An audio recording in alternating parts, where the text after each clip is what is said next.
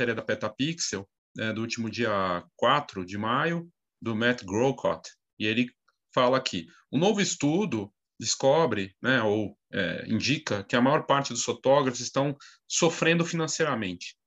Isso não é de hoje, né? Com a fotografia digital com a dinâmica do mercado, a gente sabe que existem uma série de outras questões que são mais profundas. Aí daria um vídeo aqui de uma semana, né, para falar.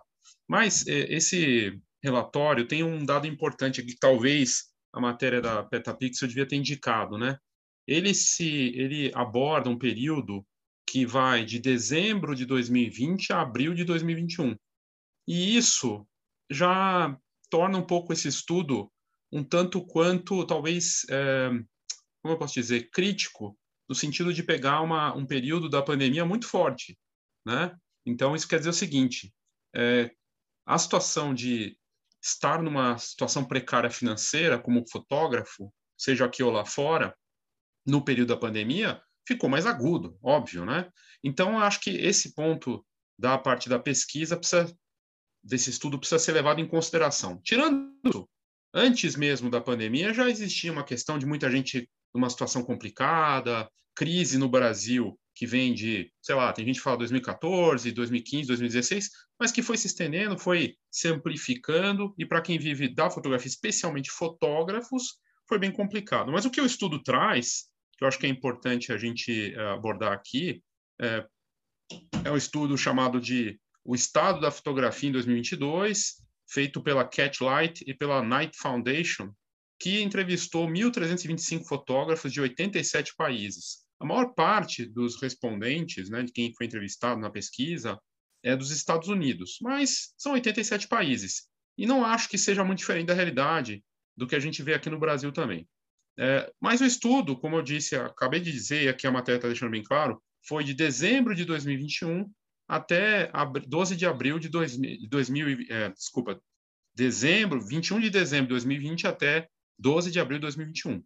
Então, uh, aqui fala que 46% das mulheres, né, uh, falando aqui que elas têm dificuldade em fechar as contas no fim do mês, que não dá, simplesmente é, é uma situação financeira complexa, né?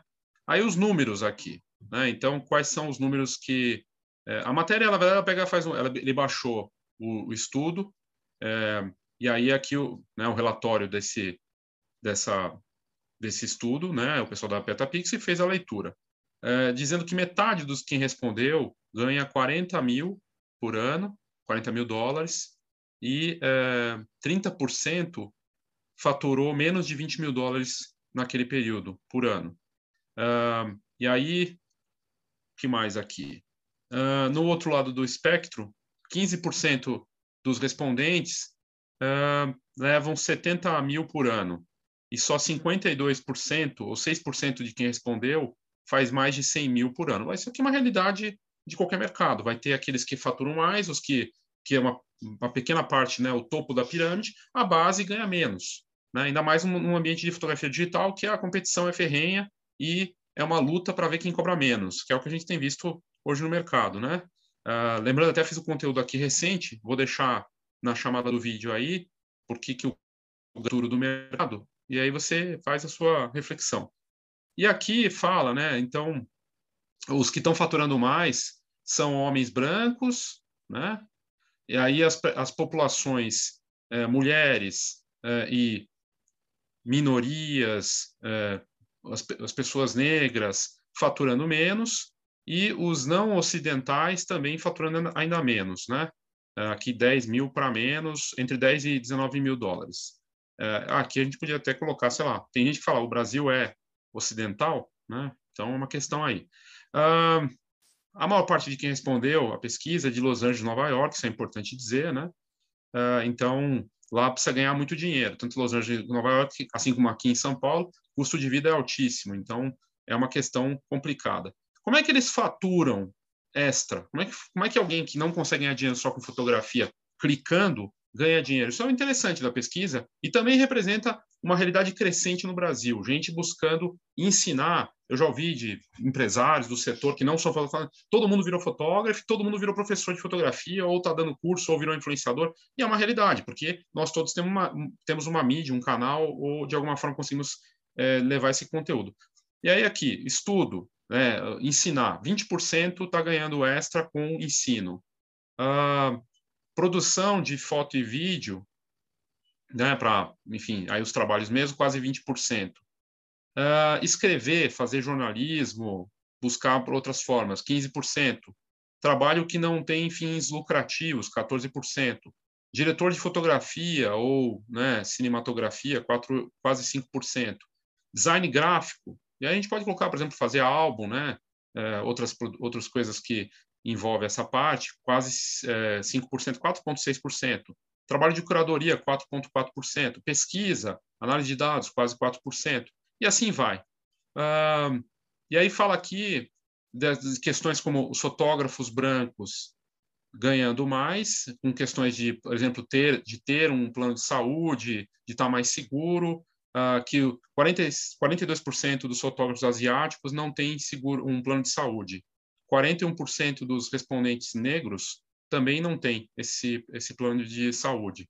Uh, fotógrafos homens uh, ganham mais prêmios, enquanto mulheres, quase 60%. Homens, uh, isso é uma resposta do que eles percebem, tá? 40% acreditam que mulheres. E por aí vai. Fotógrafos, é, aqui as, as, minorias, né? É, falando que vão ter uma menor, um menor reconhecimento do mercado. Isso é bem interessante porque é a realidade. Né? A gente vê até em congresso também uma falta de representatividade geral, enfim, é isso.